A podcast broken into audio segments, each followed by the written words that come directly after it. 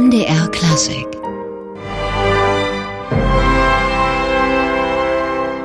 die Ouvertüre zur Oper Regina oder die Marodeure von Albert Lorzing, gespielt vom MDR Sinfonieorchester. Und Albert Lorzing beschäftigt uns auch heute hier bei MDR Klassik, denn in Leipzig findet morgen und übermorgen der 18. Albert Lorzing Gesangswettbewerb statt, gefördert durch den Lions Club Leipzig, der auch das Preisgeld stiftet. Und im MDR Klassikgespräch ist Professor Hans-Martin Schreiber, Professor für Klavier, Kammermusik und instrumentale Korrepetition und Jurymitglied des Albert Lorzing Gesangswettbewerbes. Herzlich willkommen. Vielen Dank für die Einladung. Herr Professor Schreiber, der Albert Lotzing Gesangswettbewerb findet in diesem Jahr zum 18. Mal statt. Welche Entwicklung hat dieser Wettbewerb genommen? Also wie die Zahl 18 vermuten lässt, muss es eine positive Entwicklung sein, sonst würde er schlicht und einfach nicht mehr stattfinden, denn er wird ja gefördert, gesponsert von dem Lions Club Leipzig. Der Lions Club Leipzig kam vor 18 Jahren auf die Hochschule zu um zu überlegen, wie könnte man Studierende fördern. Und die Hochschule hat sich damals zusammen eben mit dem Lions Club entschieden, äh, etwas für Sänger zu tun. Die Entscheidung ist deshalb für Lorzing gefallen, weil Lorzing in Leipzig halt noch nicht besetzt war. Und auch schon damals, soweit ich weiß, war es das Anliegen, diesen Wettbewerb langfristig aufzustellen. Nun ist ja dieser Gesangswettbewerb, so scheint es, die einzige geballte Initiative zu Lorzing in der Stadt Leipzig. Sehen Sie sich auch so ein bisschen als Statthalter des Komponisten? Nun, Leipzig äh, hat natürlich viele große Musiker und wie ich gerade eben gesagt hatte, äh, ist das Thema Lorzing nicht so stark in Leipzig besetzt. Wir haben unsere Giganten Bach, Mendelssohn, Schumann, Reger und vielleicht auch Krieg und viele andere große Komponisten, die hier in Leipzig gewirkt haben. Zu denen zählt natürlich auch Lorzing, aber es ist speziell an die Oper gebunden, weil seine Musik natürlich das Musiktheater bedient. An der Oper wird natürlich Lorzing immer wieder mal gespielt.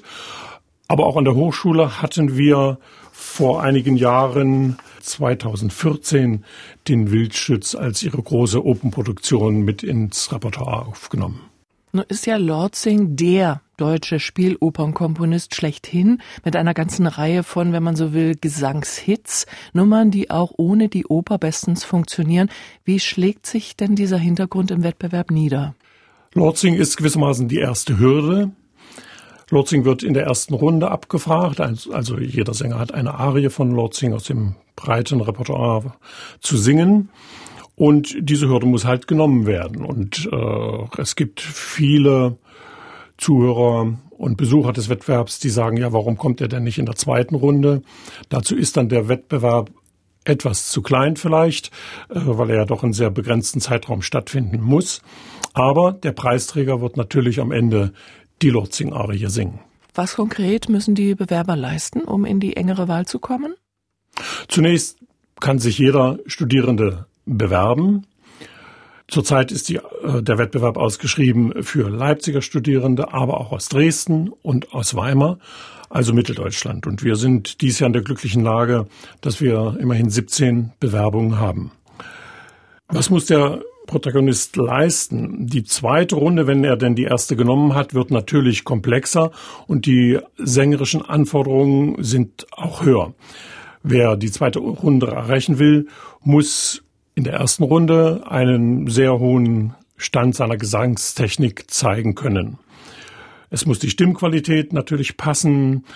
Ein charakteristisches Timbre ist immer gut. Auch die Modulationsfähigkeit der Stimme spielt eine wichtige Rolle, je nach Partie natürlich. Ähm, die künstlerische Ausdrucksfähigkeit ist weiterhin ein sehr wesentlicher Anhaltspunkt und am Ende entscheidet die künstlerische Aussage zusammen mit der Bühnenpräsenz. Es kommt bei Lordzing also nicht nur auf die musikalische Qualität an, sondern auch, wie man die Rolle darstellerisch begreift, komödiantisch vielleicht auch in mancher Hinsicht. Wie viel Gewicht hat diese Seite?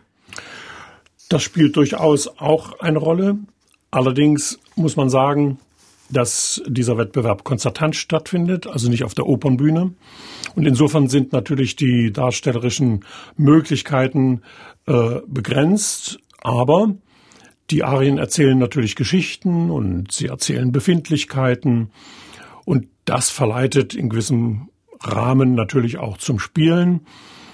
Und man sieht dann in diesem Rahmen durchaus, wer eine künstlerische Präsenz auf der Bühne hat und wer möglicherweise dann auf der großen Opernbühne, wie man so schön sagt, auch rüberkommt. Einer, der so eine Lorzing-Rolle glänzend ausfüllt, ist Thomas Quasthoff. Wir hören ihn in einer der vielleicht beliebtesten, auf jeden Fall einer der ironischsten Lorzing-Figuren als Bürgermeister van Bett in Zar und Zimmermann.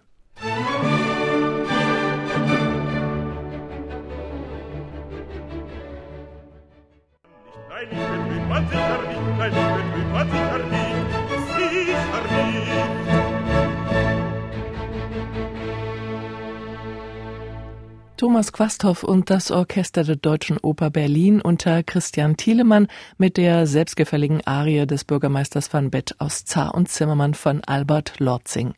An solchen Interpretationen müssen sich die jungen Teilnehmer des Lorzing Gesangswettbewerbes in Leipzig noch nicht messen wohl aber untereinander und vor einer strengen Jury. Und dieser Jury gehört auch Professor Hans-Martin Schreiber an, der heute hier bei MDR Klassik zu Gast ist.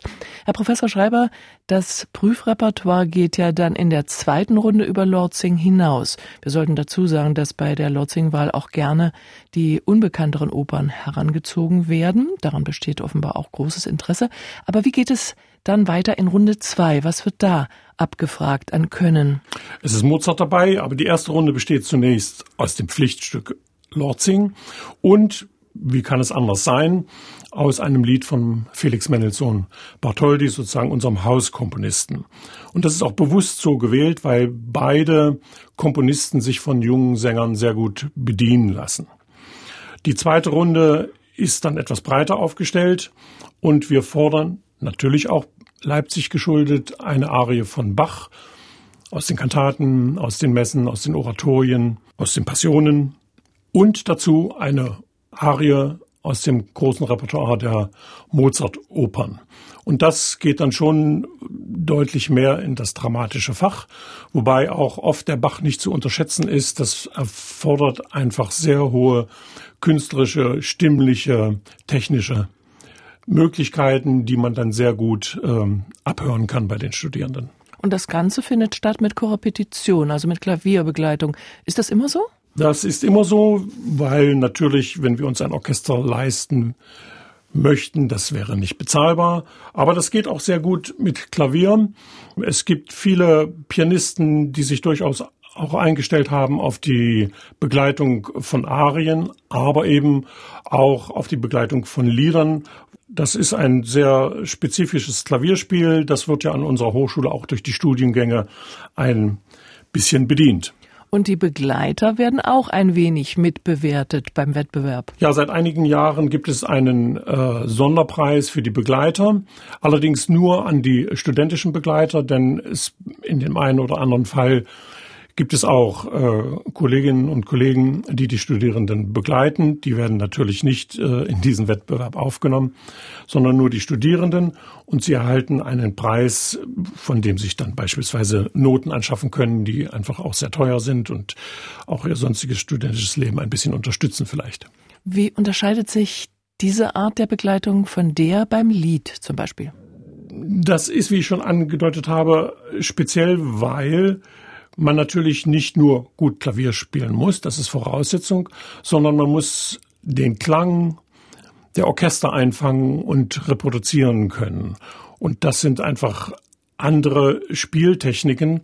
Möglicherweise muss man vielleicht nicht jeden Ton, der notiert ist, spielen, weil das geht gar nicht umzusetzen, äh, sondern man muss eher den Sound, sag ich mal, den Sound eines Orchesters nachbilden zum einen. Und zum anderen ist es natürlich sehr wichtig, dass der Repetitor am Klavier die Sänger durch das Geschehen musikalisch trägt, sie unterstützt, wie es auch natürlich ein gutes Orchester tun würde. Also für die Studenten ein eine echte Bewährungsprobe, nicht nur für die Singenden.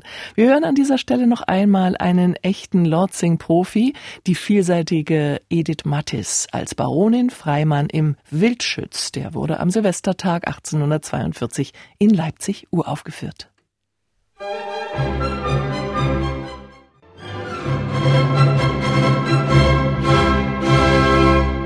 Edith Mattis sang Albert Lorzing. Ab morgen 10 Uhr sind dann die Kandidaten beim Albert Lorzing Gesangswettbewerb in Leipzig an der Reihe. Jurymitglied Professor Hans-Martin Schreiber ist heute zu Gast im MDR Klassikgespräch. Herr Professor Schreiber, Sie unterrichten ja Kammermusik, genauer gesagt Klavierkammermusik. Wie weit ist da der Rahmen gespannt? Das ist ja doch ein weites Feld. Der Rahmen ist sehr weit gespannt. Äh, ich glaube, dass die Leipziger Hochschule sich da von anderen Hochschulen deutlich unterscheidet. Wir haben auch für die Klavierkammermusik im Grunde genommen alle Bachelor äh, Studien, Studiengänge Klavier zur Verfügung. Aber es gibt auch spezielle Studiengänge im Master, die dann ausschließlich für Klavierkammermusik sind und die Meisterklasse, das ist der dritte Zyklus äh, in dem Studiengängen, der wird in Leipzig für die Klavierkammermusik auch angeboten. Und das Ziel unserer Ausbildung an der Hochschule für die Pianisten ist, dass sie möglichst breit aufgestellt sind. Zunächst also im Bachelor, wo es um das solide Klavierspiel geht, natürlich auch die künstlerische Ausstrahlung. Und danach können sich die Studierenden entscheiden, ob sie Klavier Solo beispielsweise weiter studieren wollen oder in die Liedgestaltung wechseln oder in die vokale Korrepetition wechseln oder eben auch in die Klavierkammermusik. Gleiche gilt für die Meisterklasse ebenso. Und Klavierkammermusik bedeutet ja nun nicht, dass mehrere Klaviere miteinander musizieren, sondern dass Studierende aus anderen Sparten und Instrumentengruppen mit dabei sind bei Ihnen? Genau. Das ist ja auch das Spannende daran, die Zusammensetzung. Das ist auch übrigens äh, der Grund, weshalb ich mich dafür entschieden habe, ziemlich an das Studium anschließend mich der Kammermusik zu widmen und meinen Schwerpunkt eben auf diese Arbeit äh, zu legen. Und durch meine äh, eigene Tätigkeit als Pianist mit verschiedenen Instrumenten, ich kann eigentlich sagen, mit fast allen Instrumenten habe ich zusammengespielt. Durch diese Erfahrung ist es natürlich sehr gut, das dann auch den Studierenden weitergeben zu können. Das ist eine spannende Sache. Das Zusammenspiel ist sehr diffizil. Man muss sehr, sehr gut hören. Man ist eben nicht nur alleine. Ich glaube, Horowitz hat mal gesagt, auf der Bühne ist man der einsamste Mensch der Welt. Das ist in der Kammermusik überhaupt nicht so. Man hat immer Partner, die da mitziehen, die man unterstützen kann und mit denen man gemeinsame auch emotionale Erlebnisse durchaus haben kann. Das ist das, was mich reizt und was für mich persönlich das Größte ist, Musik zu machen. Geben Sie dann Anleitungen und Tipps nur klavierspezifisch, also an Ihre eigenen Schüler, oder profitieren alle davon? Das ist zum Glück an unserer Hochschule so aufgestellt, dass das fächerübergreifend, fachrichtungsübergreifend ist. Natürlich habe ich meine eigenen Klavierstudenten, die ich je nach Bedürfnissen dann ausrichte auf äh, die Dinge, die sie zu lernen haben in der Kammermusik oder in der instrumentalen Begleitung. Aber es kommen auch oft äh, Streichquartette beispielsweise, die sagen, wir möchten mit einem Klavierstudenten zusammen ein Klavierquintett spielen und die erhalten dann genauso als Ensemble den Unterricht in der Kammermusik in meiner Klasse.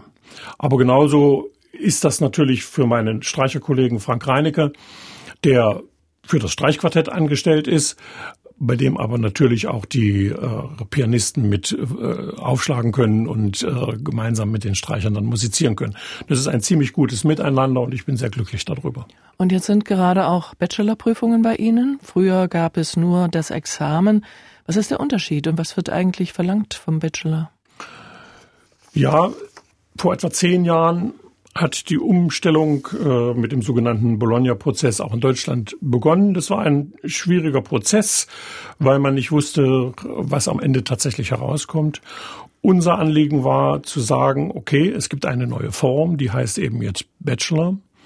Leider ist der Bachelor für künstlerische Fächer kürzer als die damaligen Diplomstudiengänge aufgestellt waren. Es ist also von fünf auf vier Jahre gekürzt worden, wenn man so will. Allerdings ist es immer noch ein Jahr länger als in den normalen Studienfächern, ich sag mal Mathematik oder Physik oder andere ähm, Ausrichtungen. Am Ende, nach zehn Jahren, denke ich, kann man durchaus sagen, dass dieser Prozess ohne große Blessuren abgegangen ist. Es konnte dadurch ohnehin die Austauschbarkeit mit anderen Hochschulen verbessert und erleichtert werden. Und ich sage es noch einmal, es ist nicht wichtig, in welches Paket das eingepackt ist, sondern was in dem Paket drin ist. Und die Leipziger Hochschule hatte sich damals äh, vorgenommen, ich konnte das als Projekte für Lehre und Studium äh, maßgeblich mit unterstützen, dass es darum geht, die Inhalte so auszurichten, dass die mit dieser Strukturreform keinen Schaden nehmen. Und ich denke, das ist uns ziemlich gut gelungen. Das Bachelorstudium, so heißt es ja auch, ist der erste berufsqualifizierende Abschluss. Das heißt, dass die Studierenden danach die Möglichkeit haben, sich weiterzuentwickeln, ihre künstlerische Reife auszubauen. Denn bei Musikern dauert die in der Regel länger als bei vielen anderen Fächern, weil es auch eine Altersfrage ist bis zu einem gewissen Grade. Und sie können dann entscheiden, ob sie eben Klavier solo weiterspielen werden oder ob sie sich der Liedgestaltung, der Kammermusik oder der vokalen Korruption zuwenden wollen. Nun haben es heute Absolventen nicht mehr so leicht. In welche Situation, in welches Umfeld entlassen Sie Ihre Studenten? Haben Sie da einen Überblick? Der Markt ist hart. Es ist Wettbewerb, der ist größer geworden, weil das Studium in Deutschland auch internationaler geworden ist. Ich selbst begrüße das. Wenngleich man natürlich auch sehen muss, dass es in nicht wenigen Fällen nicht immer gut ausgehen kann. Wir müssen auch zur Kenntnis nehmen, dass wir viele Studenten einfach und viele Studierende einfach in prekäre Arbeitsverhältnisse entlassen müssen, weil es an den Musikschulen oder an den Orchestern nicht genügend Stellen gibt. Das klingt jetzt vielleicht merkwürdig. Deutschland ist ein Land, was die höchste Orchesterdichte weltweit hat. Also wir sind eigentlich sehr gut immer noch aufgestellt. Trotzdem, Deutschland ist ein Musikland, insbesondere Mitteldeutschland ist ein Musikland und Studierende aus aller Welt kommen und sie wollen nicht selten natürlich auch in diesem Musikland bleiben. Für die Pianisten ist es insofern besonders schwierig, da es einfach zu wenig feste Arbeitsverhältnisse gibt. Das heißt, die Studierenden müssen dann äh, in Arbeitsverhältnisse wechseln, die auf Honorarbasis funktionieren. Das ist freier Markt. Da werden die Preise auch in Grenzen gehalten. Und man muss es so sagen, nicht wenige leben da in prekären Verhältnissen. Ich denke, das ist eine große Aufgabe, an denen die Hochschulen, nicht nur Leipzig, alle Hochschulen in Deutschland bleiben müssen. Man muss auch die Politik auffordern, mehr Angebote dazu machen, gezielte Angebote dazu zu machen und möglicherweise auch die Absolventen mehr fördern nach dem Studium. Wenn ich das einfügen darf, ich persönlich plane mit meinen Kammermusikkollegen für 2019 eine europäische Kammermusikakademie hier in Leipzig. Sie wird zum ersten Mal ausgerichtet. Diese Akademie lädt zehn Ensemble aus Europa ein, aus verschiedenen Ländern. Diese Ensemble sollen auf möglichst hohem Niveau spielen. Sie erhalten die Gelegenheit, einmal im Konzert in der Hochschule zu spielen und darüber hinaus in zwei oder auch drei Konzerten in Mitteldeutschland, wo es ja eine Unmenge an historischen Orten gibt, die mit der Musik verbunden sind. Also, ich sag mal Bacharchiv, Mendelssohn-Haus, natürlich Schumann-Haus, Grieg-Gedenkstätte, aber auch Händelhaus in Halle, die Schlosskapelle in Torgau, das Schloss Köthen und so weiter und so weiter, das Schützhaus in Weißenfels, das sind alles auserlesene Spielorte, an denen die Studierenden dann die Möglichkeiten halten, erhalten, aufzutreten.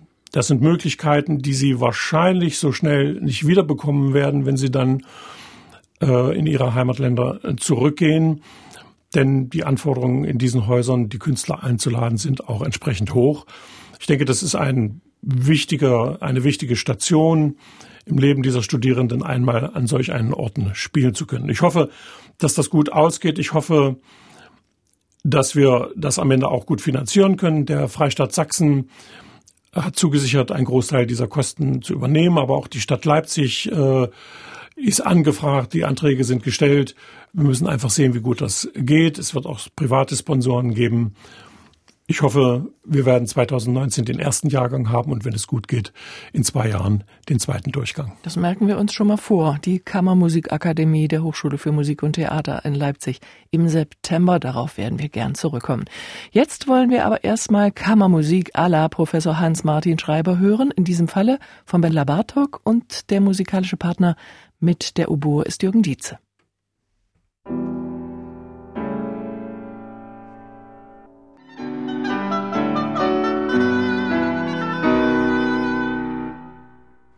Jürgen Dietze Oboe und Hans-Martin Schreiber Klavier spielten ungarische Volkslieder in der Bearbeitung von Bella Bartok. Hans-Martin Schreiber ist heute bei uns im MDR Klassik Gespräch zu Gast. Ab morgen sitzen Sie in der Jury beim Albert Lotzing Gesangswettbewerb an der HMT Leipzig. Herr Professor Schreiber, Sie haben es vorhin gesagt, der Lotzing Wettbewerb ist sozusagen auch ein Verbund der mitteldeutschen Musikhochschulen. Seit 18 Jahren gibt es jetzt diesen Wettbewerb. Er ist sozusagen im Erwachsenenalter angekommen. Wie etabliert ist dieser Ausscheid aus Ihrer Sicht und wie sieht die Zukunft für ihn aus? Also, wenn wir beim 18. Wettbewerb angelangt sind, denke ich, ist er sehr gut etabliert. Man muss natürlich sagen, dass die Zukunft nicht unwesentlich davon abhängt, wie der Sponsor, also der Lions Club Leipzig, sich dazu verhält. Es ist langfristig angelegt. Ich habe noch keine schwarzen Wolken am Himmel gesehen. Natürlich muss man auch wissen, dass gerade der Lions Club Projekte verschiedener Art fördert, fördern möchte und das eigentlich nur über einen begrenzten Zeitraum. Trotzdem denke ich, dass äh, es für den Lions Club auch eine unglaubliche Erfolgsgeschichte ist, dieser Wettbewerb. Es ist ein einmaliges Engagement und ich gehe einfach davon aus, äh, dass der Lions Club das Interesse daran nicht verloren hat. Die Entscheidung darüber hat der Lions Club aber natürlich auch in Zusammenarbeit mit der Hochschule für Musik und Theater in Leipzig. Ja, dann freuen wir uns erstmal auf einen spannenden Wettbewerb. Morgen finden ab 10 Uhr die nicht öffentlichen Runden statt. Ab Donnerstagabend kann man dann als Besucher mit dabei sein bei den öffentlichen Auftritten und der Schlussrunde ab 19.30 Uhr im großen Saal der Hochschule für Musik und Theater Felix Mendes und Bartholdy in Leipzig. Professor Hans-Martin Schreiber, ganz herzlichen Dank fürs Kommen. Dankeschön. MDR Klassik